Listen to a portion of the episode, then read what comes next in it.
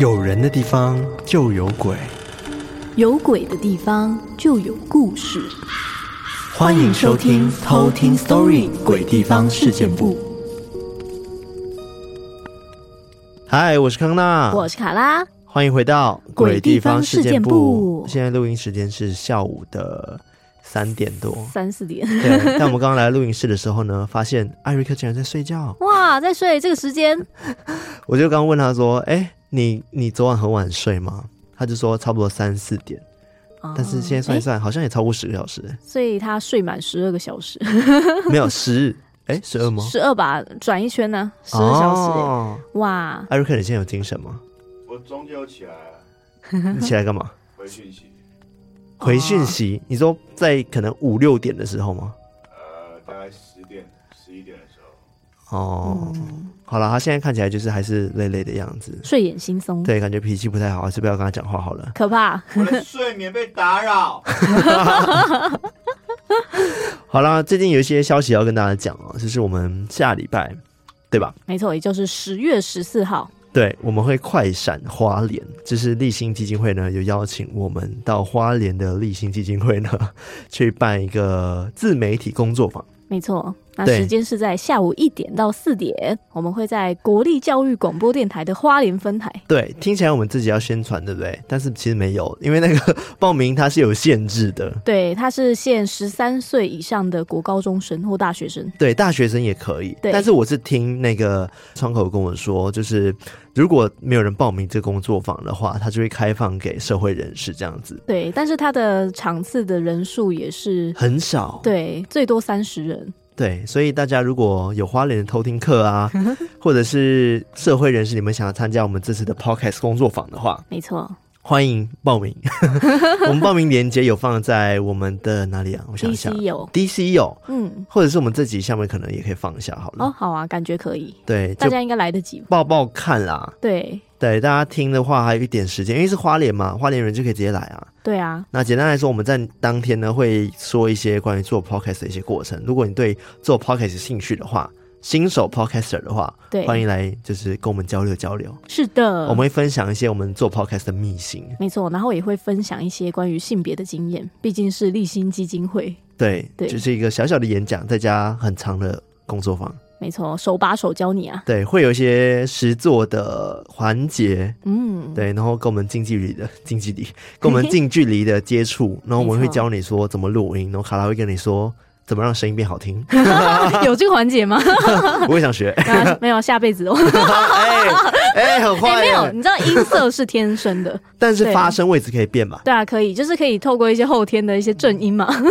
结论就是你声音难听就一辈子难听 吧。好难过好坏哦、哦 没有啦，没有这样子。对，但是声音难听，它也可以变成你的特色啊。对啊，就是每个人都有自己的特色啦。对，好了，反正就是讲完了这个部 分。如果有兴趣的话，花莲偷听课赶快来报名，这名额只有三十个。据我所知，现在应该已经快满了。对，好像已经三分之二了，对不对？对，所以而且我们还没有宣传嘛，对，对，所以欢迎大家赶快报起来哟。没错，那这集呢是鬼地方 again，、没错，是由我来讲鬼地方所以。我们鬼地方什么时候要结束？诶、现在是遥遥无期，啊 不是说遥遥无期啊，只是说现在好像那蛮个多地方可以分享的。对，其实有蛮多素材可以找，嗯所以目前为止还没有想要停止。 对，就目前还在那个叫什么热恋期，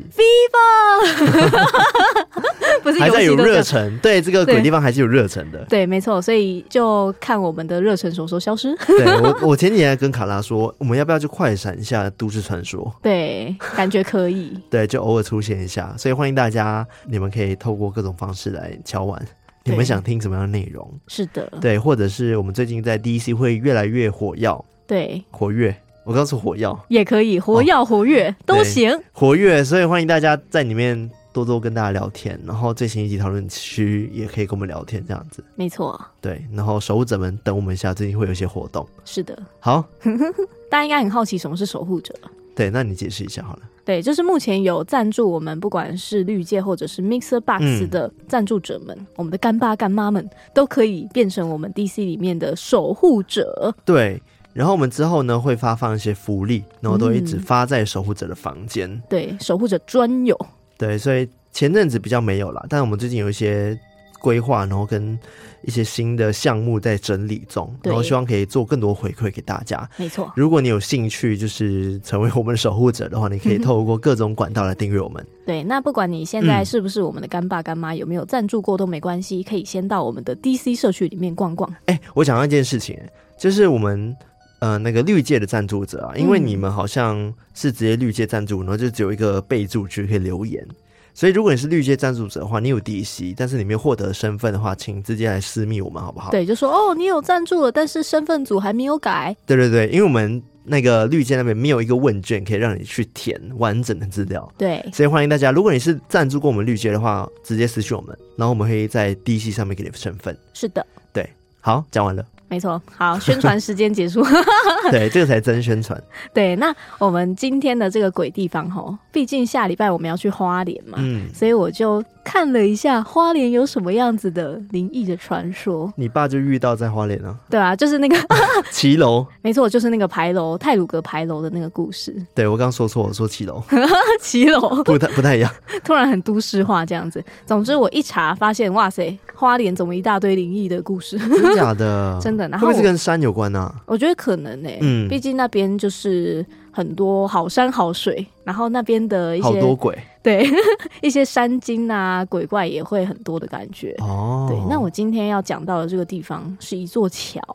在花莲的桥，对，一个桥。但虽然它只是一个短短的桥，但它背景有非常多可怕的故事。那它会离花莲市区很远吗？诶、不会、诶，好，它其实是蛮靠海边的一个地方。好对，那总之，在讲这个鬼地方之前，我们先来听一则偷听课的故事。 ，OK。那这个偷听课呢，叫做花莲的平地番薯。你是刻意都选花莲是不是 对？啊，想说哦，那有没有当地人来分享一下关于花莲的故事呢？等一下，这个名字不是不太好啊？你他说，叫自己番薯哎、哎、我觉得如果他本人不介意的话，应该是还好。 OK，这个是一个那个认同的部分，因为不是原住民，然后平地人，然后番 薯，对吧？之前的确在日治时期的时候，嗯会有一个称呼叫什么“番”啦，啊，对但欢娜。对对，然后有些人会觉得好像是贬义的部分我这样。跟你说过吗？在马来西亚，我们都会很多那种长辈都会叫马来人欢娜，哦，好像有，对，嗯嗯嗯。然后原住民的话，那时候是叫什么“番”什么“番”这样子。嗯嗯嗯嗯，嗯，对，总之这个花莲的平地番薯呢，他有留言，他说：“好爱你们，花莲也欢迎你们来玩，山上有很多恐怖的故事哦。 哎、马上我们就要去喽。”对哦，马上哦。 哦那他这次分享的也很特别，因为他住在那边的山区，有很多泰雅族的朋友，嗯，所以这个故事是他泰雅族的朋友分享给他的关于嗯打猎的时候发生的故事。哇哦，原住民的鬼故事，，对，可好怕赞。，好期待。好，那我们接下来就来偷听 story。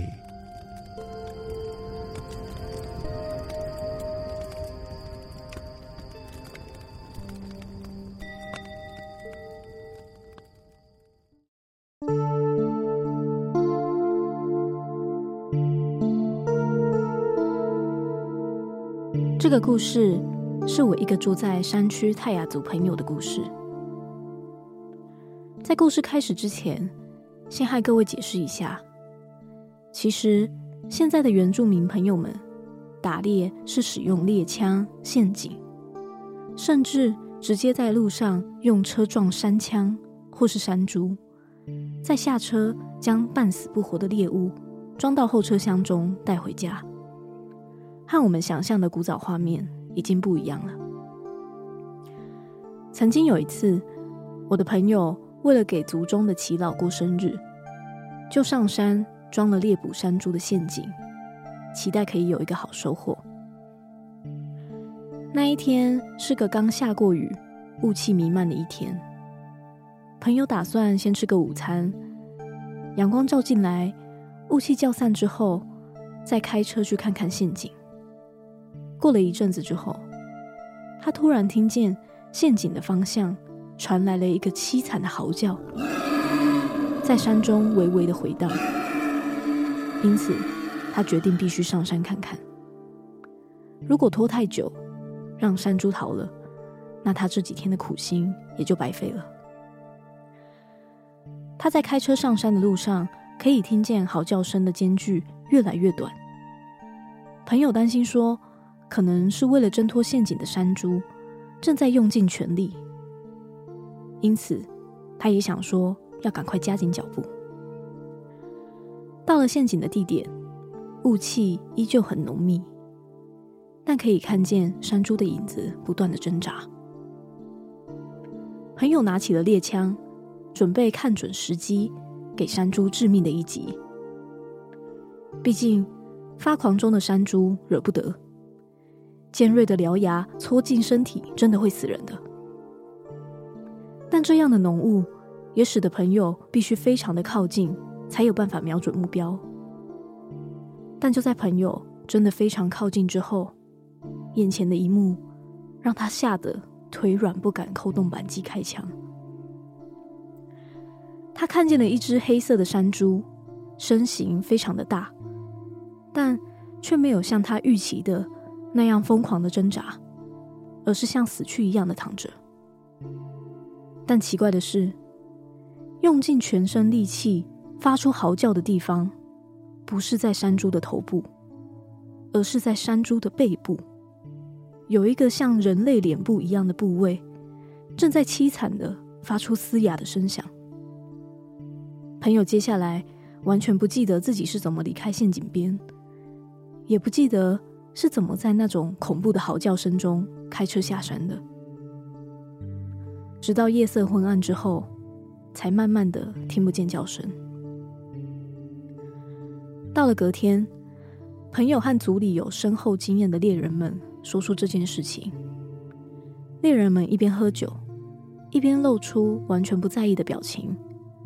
只和他说：“你也才第一次遇到而已，真的大惊小怪。”或是说：“你没有把人家开枪吧？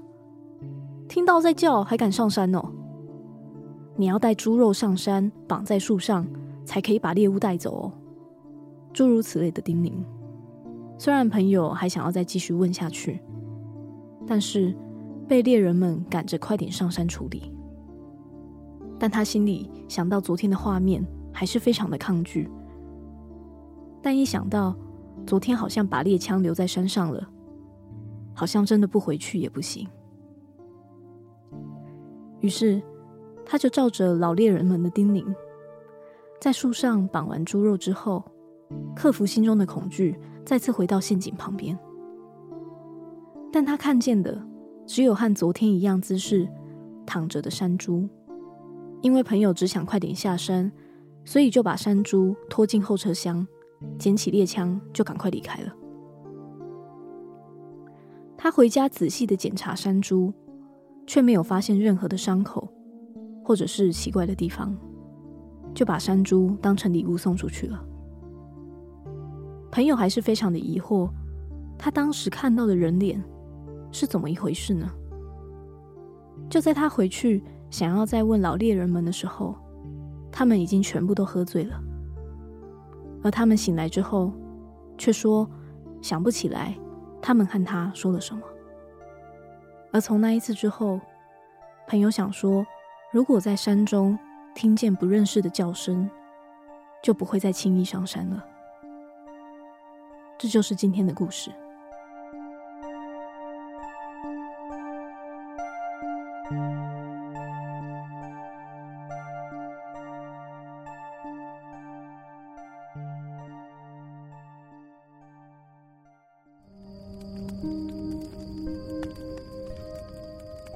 我觉得这集的故事非常的特别，而且它让我想到人面鱼。对，只是是猪肉版，对我刚刚听到他们后来遇到那个很大的山猪，嗯然后他们以为是它发出什么可很怕的惨烈嚎的叫，嚎叫，结果他们发现是那个山猪背后有一个像人人脸脸的部位，然后再狂叫，超可怕的、啊。超级可怕的。而且他当时看到这个景象之后，他其实是没有什么印象，嗯就是没有意识到说他之后是怎么下山，只记得说哦，他有再去问到他组里的一些老猎人们说嗯有这个情况。嗯嗯所以他们也不知道遇到什么。对，但是老猎人们看起来都很泰然自若、欸，就说哦，怎么那么大惊小怪啊？哦，你下次去的时候要记得把那个猪肉先挂在树上，才可以把猎物带走。可是你刚刚故事是把肉带走了吗？没有啊，他下山之后问猎人怎么弄啊？对啊对啊，所以对当下他其实也没有把肉带走嘛，只是还是遇到了那个。对他只是觉得说，哦，他遇到的这个状况很奇怪，所以想说去问问看他组里比较资深的那些猎人们，然后他们都看起来真的就好像没什么大惊小怪，好像都遇过这种稀松平常的事。所以这个是他们族的一个文化嘛，就是一个习俗还是怎么样的？我觉得有点像是他们自己的一个族内的共识，嗯，他们就知道说，哦，其实下次都要先带一个猪肉，就不管你今天是猎什么动物，你就要先带一个猪肉，然后先去绑在树上，才可以把猎物带走。啊，感觉好像跟什么交换哦。对啊，所以他后来就原本很不情愿的上山，因为他觉得真的是太可怕了。但想到说他的猎枪还在山上， 那好像还是得必须回去拿。你这让我想到一种感觉，我的画面是这样子的，就是这座山是有它的守护神在的，嗯嗯，然后任何的猎物都是这个山神赐给你的，嗯，所以你要拿嗯嗯东西给他交换。对，其实他朋友后来也有猜想说，嗯会不会是不小心冒犯到祖先们？嗯啊、他们的主灵们，对，有可能他猎的那个生物可能是什么神兽之类的， 所以可能有冒犯到祖先，所以才会有这样的情况发生。哇，我现在还是有点惊讶的状态。我觉得嗯他遇到那个东西真的太神奇了，对啊而，且好恐怖。对，而且他呃做完这一系列老猎人们交代的动作之后，他回去下山再问那些猎人们，他们都是断片的状态，就他们也嗯，不记得、得说、哦，他刚刚跟他们讲过这些话，就让我觉得说，哎、会不会其实是祖灵们有稍微给他一些提点，嗯就教他说下次遇到这个状况应该要怎么做，嗯，哦，好很不可神思奇，议哦！对啊？超级神奇的，请各位原住民们多分享你们的故事好不好？对啊，我觉得。很多都很特别、对啊，这系列真的都超不可思议的。嗯毕竟原住民们真的是比我们都在这边生活了更长的一段时间，嗯，所以他跟 maybe 在山上的一些灵体啊，或者是大自然的一些规则会更清楚。对对，所以感觉遇到这些事情都有他们自己的一些方法。嗯嗯嗯，嗯好酷哦！对啊，那我今天要讲到的这个鬼地方是位在花莲的金华桥，嗯，没听 过，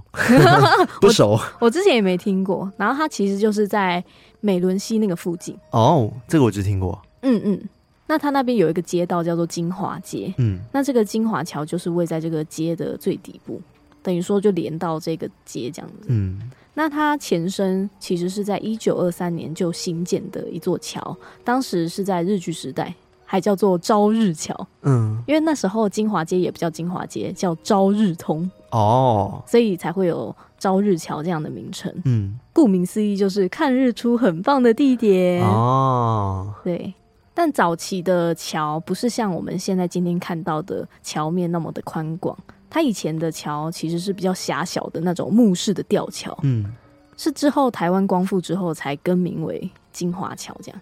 那它在一九五八年改建为水泥结构的这个桥梁之后，它当年的桥下规划是那种戏水的游乐区啊，然后可以去做一些小船的出租，然后可以泛舟、钓鱼、戏水。所以是一个娱乐场所这样。对，其实是当时花莲人们嗯很喜欢的一个戏水的景点。嗯嗯嗯，一直到一九九六年再改造成今天这个钢构的红色桥梁之后，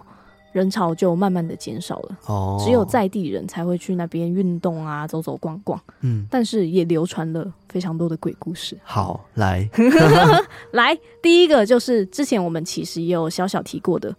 水鬼抓交替的故事。嗯，我觉得很多桥都会有这样子的性质、因为毕竟下面是河啊。欸，对，可能一些大人们想要叫小朋友们不要去溪边玩，以免发生危险，对所以会有这样子的传说嘛。它周边都是树林吗？诶、它周边有树林，嗯嗯嗯，对，，是有森林的，然后它的下面就是直接是一条溪流，嗯对，那其实也有一些当地耆老有现身说法，嗯就说哦，我以前有看过水鬼，哦，而且不止一位哦，就是有好几位耆老都这样子说过。看过水鬼，对，而且他们形容那个水鬼的样子哦，其实都蛮像的。嗯，他们都说那个水鬼的个子非常的矮小，很像小孩子的模样，嗯，但是他们的皮肤都是绿色的。河童吧，对啊，超像的，对不对？而且对啊还会有那种一颗一颗、一粒一粒的那个油啊，那种嗯疙瘩。那听起来很像河童啊。对他们形容说很像蟾蜍一样丑陋，嗯然然后说他们的眼睛是火红色的，很像会发出光芒那样子，嗯看起来非常的可怕，而且全身都瘦瘦的，手脚也看起来没什么肉，但嗯是肚子很大，哦，而且他头发不多啊，中间还有一点秃，对啊超像河童。？就是河童吧 对啊，他们是不是看到河童了？还是他们都简称那种怪物就叫水鬼，就有可妖能怪。对，那种水妖、水鬼嗯的嗯概念。然后他还说，有些身上还会长着水草，嗯然后说他们身体很臭，很像那种死鱼烂掉的那种嗯，腥臭味，而且他们还会发出声音哦，是那种叽叽啾啾的声音，很难听。 对他们形容就是难听， OK，而且那些耆老们还说，就是他们觉得做水鬼其实也蛮痛苦的，嗯 因为他们平常就是生活在水底下，然后夏天的时候太阳会晒得背痛，然后冬天在水里面又只能冷得发抖，但是白天又怕太阳，所以不能出来，只有到了晚上才可以上岸来喘口气这样子。嗯而且都没有办法去轮回转世，一定要抓到下一个倒霉鬼才能交替。可是他说很多人都看到哎、 嗯，所以我就在想说是怎么样，他那个妖怪都抓不到人吗？还是 说他抓到的人都会变成那个形象？我觉得真的还是比较像是那一代的人、嗯，有流共同流传这个故事，想要去告诉小朋友们说不要去那，不要去，那边玩。嗯，像我们之前讲那个嘉义铺子的时候，对，不是也有讲到这个部分吗？早期的爸妈们都会让小孩子们懂怕， 不要让他们乱跑去一些危险的地点玩，嗯这样子。嗯嗯但其实这些故事背后的原因都是这些地点是真的曾经发生过一些死亡的事件，嗯，所以才会让大人们那么担心小朋友们的安危。那我这边也有找到说，有网友分享说，他们其实小的时候也常常听大人讲这个故事，嗯，就是水鬼抓交替的部分。但其实大家都还是会那种偷偷摸摸的偷跑去玩。嗯但是有一天，大概是在某一个暑假，刚好他们那一群小朋友们就到南滨那边的稻田去抓泥鳅，其实就是在这个金华桥的附近。他们没有下去玩哦，但他们傍晚回去之后，他们每一个人都莫名其妙的被他们的爸妈狠揍了一顿，哦然后每一个大人们看起来都非常的焦急，嗯，大家很像都在找孩子一样，又有那种很像哦，发现你没事，然后失而复得那种又气又喜的感觉。嗯嗯后来才知道说，原来是警察在金华桥那边有捞起三个小朋友的尸体， ，Oh my God，对，而且全部都是下午去游泳淹死的。哦，所以他们一开始会想说会不会是自己的孩子？对，所以其实那时候嗯家长们都很焦急的在找自己的孩子，嗯，但因为警方捞起的那三具尸体身上也没有带任何的证件，嗯所以没有办法知道说到底是哪一户人家的。哦，所以只好在他们家附近去打听，嗯，所以他们爸妈才会那么焦急。所以那时候家长们就找人的找人啊，然后认识的认识，很可怕。结果后来才发现说，哦，不是他们那一代的孩子，是在花岗山那边的。嗯，但因为都是在同一个学校，然后其实大家住的也都蛮近，所以嗯其实大家都认识。嗯所以其实后来发生那一件事情之后，他也相信说，哦，之前大人们讲的那个水鬼抓交替的故事，会不会就是湖里面有非常多的水鬼，然后那三个是刚好有被水鬼抓到的，那其他的水鬼们就还是虎视眈眈的在那个金华桥底下的湖嗯，正在等着抓交替，哦，所以当时他们几个小朋友就很害怕，也不敢自己再跑去湖边玩，嗯嗯嗯，对，就是有这样子的一个分享，嗯。当地人的分享。哇，这代表说那边真的是有一些真实的命案发生的啦。，对，所以其实他们当时也蛮相信这样子的故事的，就是那边会有水鬼抓交替。嗯，那除此之外，这个桥还有其他的传说，曾经它也被称为情人桥。哦，走过去分手 again 吗？ 这个很好笑，就是它最早期曾经被叫做情人桥，但后来到比较现代的时候，慢慢变分手桥， 大家开始脆心这样子。一定是一个人在那边传，对，他自己在那边 分手了，可能没就说这个追到船对，就直接把这个桥毁谤这样子，没有。但其实它最早会被称为情人桥，是因为它其实跟花莲女中非常的近，嗯，所以、哦，对，所以都是早年男孩们跟花女的约会圣地。对，约会的圣地。那根据当地的传闻，因为第一代最一开始的那个金华桥，它是吊桥，嗯然后它路面非常的狭窄嘛，嗯而且它的栏杆的高度只到膝盖这边，然后又会摇摇晃晃的。嗯然后又加上当时还流传着桥下有水鬼抓交替的这个传说，嗯，所以每一个小两口来约会的时候都会手牵得紧紧的，嗯嗯嗯在过桥的时候都很害怕这样。所以这边也流传着一个把妹的小 paper，就是如果你有想追的对象，就可以在这个金华桥多走几遍，趁机牵手，就可以 OK 拉近你跟对象的距离。我突然间知道说为什么是分手桥 了，是不是因为如果你今天另一半看到水鬼，他吓到跑先跑掉的 话，那就是不值得在一起的人。就直接那个什么日久见人心，对，就是这个桥可以直接把你的另一半的真实样貌照出 来， 变成照妖桥对这样子。遇到什么状况的时候，他到底会不会先跑？我觉得搞不好也是一个原因之一，嗯但真正的原因在后面。但我先说刚刚的那个情人桥的传说，当地也有一些阿婆，就是有分享说啊，她当年跟老公就是这样牵来的哦，就是非常的浪漫这样 子。什么叫先来的？就当时他们真的很常在这边约会，然后又 OK 很害怕那边的桥的危险，所以他们当时就是一直在桥上牵手，牵着牵着就到现在。 我刚刚的感觉是大家去那边牵女友，牵过 来就是桥的两边，一边是男校，一边是女校，大家会走到中间，然后各牵一个牵过来。然后走一排这样子。对，他是当年我这个老婆是某个联谊会的晚上牵回来 的。对，某一晚大家都在排队的时候 的第几个这样子，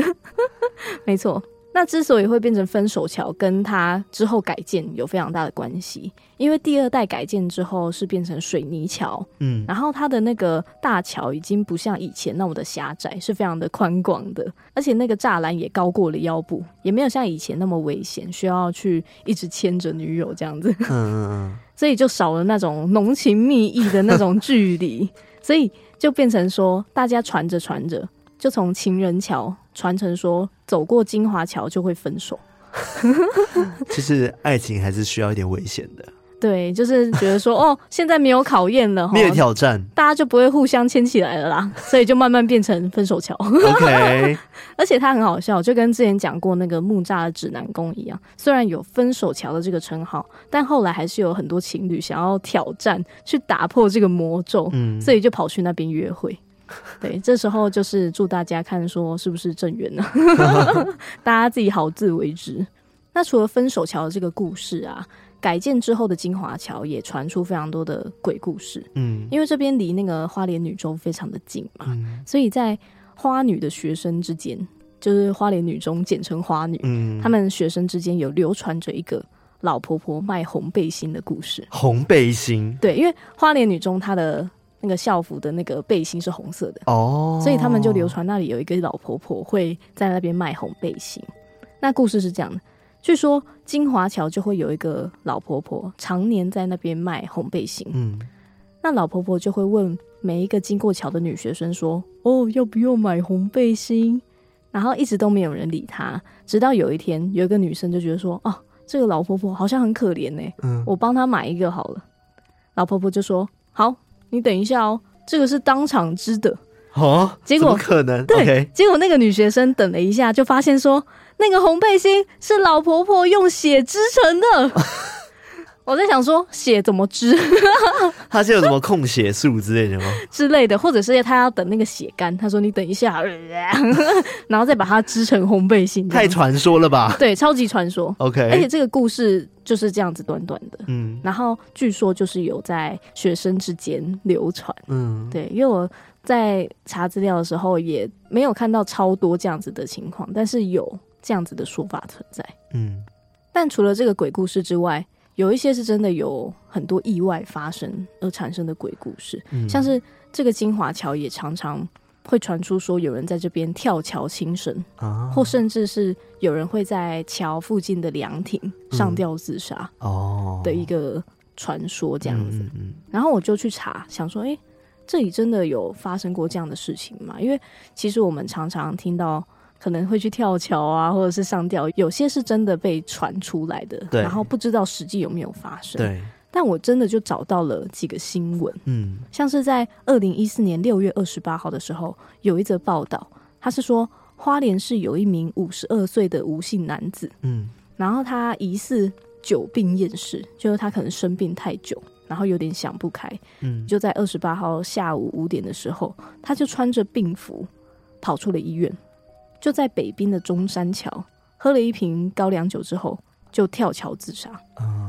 但是这个桥其实不是在金华桥本身啊，就是它是在旁边的一个哦中山桥。有时候我都会看到一些资料，就是把金华桥跟中山桥搞混讲在一起，嗯嗯因为他们距离其实蛮近的。哦，就是他们横跨的是同一条溪，但他们是在两个旁边的地方。就像景美桥，对，然后但是也有很多桥都是对跨在景美溪 上这个概念。然后警方当时就表示说，有目击者看见这个吴男就穿着病服，然后他手还插着点滴管，嗯他就在桥边先干了一瓶高粱酒，之后就拔起点滴跟酒瓶缠在一起之后丢弃。嗯接着他再打开第二瓶酒，但没喝几口就跑步跨过护栏，就直接往桥下跳。嗯看得出来他死意非常坚决。这嗯样，嗯嗯，那经过查访之后，附近的民众就说，吴楠他平时独居在一公里外的金华桥附近，嗯，那他长期患有肝病，所以可能才因此想不开。嗯对，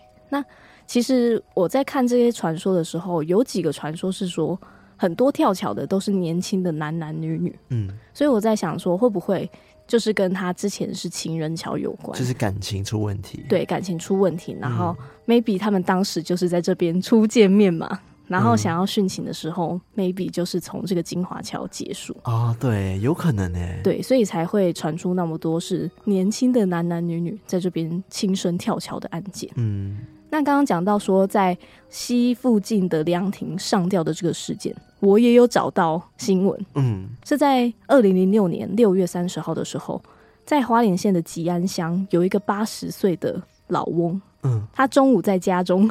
他看到了一个新闻，是写说阿扁的女婿赵建明涉及多宗弊案的电视新闻之后，一直感到愤愤不平，嗯，然后甚至破口大骂台湾没救啦。 然后和老七发生口角之后，他就自己骑脚踏车出去就失踪，然后一直到那天中午才被发现说是在花莲市的那一条桥的凉亭上吊自杀。 Oh my God！对，所以因为这件事 情，Oh my God！OK，、对， 总之就是经过当地的警方调查，这一个耿姓的老翁，他平时就很常看这个新闻的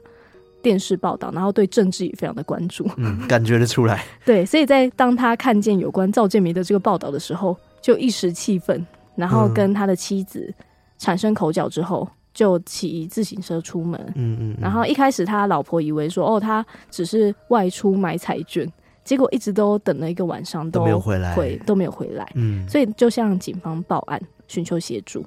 然后到那一天中午，警方接获通报，就指称被发现说在凉亭上吊自杀。嗯，搞不好我在讲这个新闻的时候，现在在听的一些花莲的当地民众，都知道这件 对，事，搞不好，都知道这些事情。嗯对，可能在当地就是有真的发生过那个这样子的一个真实事件。嗯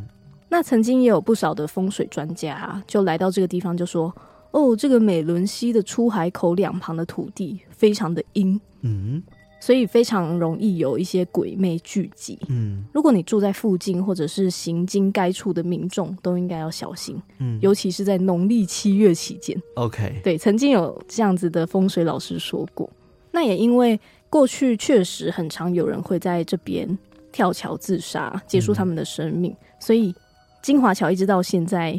一直很阴的那个传闻，就一直流传了好几十年，嗯一直到现在还有一些零零星星的传闻。嗯那因为往金华桥南端的那个金华街上啊，过去的树木都是非常多，而且很多年都没有修剪的。嗯，看起来也非常的阴森，所以也有命理学家曾静华老师，他曾经有说过，这个树木茂密的地方哈，如果常年不修剪的话，确实很容易会成为外界以为很阴的地方。哦，然后也说这是磁力线的作用，，这就是风水啊 对，就是风水，然后命理老师的一些看法这样子。对，但他解释说，树木会因为阳光不易照射，所以就没有办法行光合作用。他就用一个比较科学的那个角度说，它排放的这个二氧化碳又挥散不出去，所以如果你进入这个树林的话，可能确实很容易去因为缺氧就头晕， OK，会是这样子的嗯好原因，这样子，好或者的是甚至产生幻觉， 嗯自然就容易产生一些负面的情绪等等的。嗯但他说现在其实已经好非常多了，因为在过去，不要说是农历七月，就是平日的话，也不会有人往这一带闲晃，嗯因为过去的那些鬼故事真的是太可怕。嗯，但是现在已经有很多年轻人因为这边的美景，所以会过来这边看。然后甚至还不知道说这里可能曾经发生过什么事情，嗯甚至是他也有说到说，有一些逝去的灵魂可能还继续飘荡在这个桥的附近。嗯，还舍不得离去，嗯就是比较地府灵的状态。但因为阴阳两界井水不犯河水，他们也会互相尊重，所以大家也就相安无事到现在。 嗯就变成说，那个桥那边的状态已经形成了一个人鬼调和的一个状态， OK， 大家就是互相找到平衡。嗯嗯嗯嗯所以那边其实现在是相安无事的。嗯但我看那个照片啊，的确看起来真的就是一个短短的红色桥，看起来也没有什么特别嗯太大的对太大的一些恶意这样子， 所以感觉应该当地人也非常的稀松平常。因为我看很多当地人都讲说，哦，他们其实每天就是在那边早上的时候就去跑步啊什么嗯的，嗯嗯其实已经变成他们运动会经过的一个地方，嗯，然后也没有什么特别的。对。我觉得就是有水鬼的传说，这个比较神奇一点点了、嗯嗯，而且又是有人讲他看过，对，但是听起来就是妖怪，超像合同哎、我觉得蛮有可能的。欸我觉得这种山林里面有一些我们没有看过的生物是很有可能的。对，而且我觉得他们那一代的祈祷会有这样子的观念产生，会不会也是因为当时是在日据时期对，他们有一些是被日本的文化所影响对。对对对对，我觉得也有我一觉得一点定是这个成分，不然怎么会有像是合同的 一个形象形象出现？对，啊，我觉得对一定是有被影响到。啊对，，我觉得应该是有这个成分在。嗯，对，但我还没有查说这个金华桥到底离我们那一天会去的地方 到底近不近、欸？不然好像可以去一下。对啊，感觉也可以去当地走走看看，但我们也不是铁齿的概念哦，就嗯只是觉得说、哦，可以去看看那边现在的样子，对，不过我们那天行程好像还蛮赶的欸。真的耶，而且我们还要赶我火们是车，快闪啊对我们算是快闪，我们礼拜五晚上卡拉下班之后我们就过去了，然后就睡一晚之后，隔天差不多中午就要开始了，对然后到四五点结束嘛，对，然后我们搭六点的火车 走，那真的蛮赶的，好像没有时间去金华桥那边闲晃，应该是没有，我们对我们没有办法，没关系，那我们就是精随缘神了对精神与金华桥同在， 啊，或者是有没有花莲偷听课传给我们看一下 嘛？不对啊，欢迎大家去那边走走。 现身说法的部分，欢迎各位花莲们哦，啊，花莲 人们可以跟我们分享一下你在那边附近生活的感受。嗯， 那我今天关于这个花莲金华桥的鬼地方就到这边。好的，那喜欢我们节目的话呢，记得我们的 IG、我们的 Facebook 还有我们的 Discord，加入我们成为我们的偷听好好邻邻居。居，是的，我们最近会开始在里面活络起来哈，是的，哦希望大家可以多多跟我们聊 天，对在闲聊大厅勇敢的发言，对对，然后偶尔可以划一下，就可以看到大家都在聊什么。对，欢迎光临然。后我昨天就是半夜，因为我们昨天比较晚睡嘛，嗯然后，我就看到两三点的时候就发现，哎，Discord。我逛了一下，发现游戏房超级多人，游戏直播语音房，对，然后就我想说，现在不是三点嘛，然后超级多人在线上在那边打游戏，我觉得嗯，你们很棒哎，这些偷听课吧。 好赞哦！对，所以如果大家是喜欢玩游戏的朋友们、偷听客们，你们也欢迎入住我们的偷听社区。这样子的话呢，就可以跟这群人一起 对，交流交流，对玩起来。对，玩起来它也可以是一个月老社区、对，交朋友的社区。是的，好啦，那我刚刚讲哪里？就是除了 Discord 之外呢， 对，然后也可以就是订阅我们的 IG，对，然后 IG 给它赶快让它长起来。我发现最近也有点已经慢下来了。停滞的状态。对，难道大大家太想念我的话了吗？对啊，哦，这是没话，大家就哦，嗯，好啦，再再考虑一 下。然后再来的话，就是我们的 YouTube 啊，嗯，赶快给它订阅下去啊。然后前阵子我们才去了 YouTube 的一些工作坊，就我们对觉得蛮开心的。对啊，我觉得有比想象中还要收获多哎。对，因为我去两天，然后第二天的嗯时候是跟很多创作者一起聚会，对然后就认嗯识了很多人，然后给我们了很棒的建议。对，嗯对，像我们遇到了马连杰，马莲姐耶，你们应该知道马脸杰是谁 吧？你们应该知道吧？有喜欢那种科幻类的、都市传说的，或应者该是多少都看过。，对啊，这种神明科普的，他都有讲过啊，就对很啊棒啊。嗯，对，就是觉得嗯，这些前辈让我们真的非常的崇拜，对然后也然后希望有一天我们可以像他们这样子，对，有大开眼界的感觉。对然后也获得很多实质的建议，是然后灵感爆发。 有还在剪的路上。 对，减灵感。是的，所以欢迎大家，如果喜欢我们的话，可以就是订阅我们的就 IG 啊、YouTube 啊。然后，如果你真的超超超超超喜欢我们的话，你可以赞助我们，没错你，可以用 Mr. Box 的各种方案，然后再来的话就是呃绿界也可以赞助，或者是是的国外的话 PayPal 也可以赞助我们。没错，对，当然就是未来如果我们出周边的话，也可以买。对，好，那我们今天到这边，我们下次再来偷听 story，拜拜拜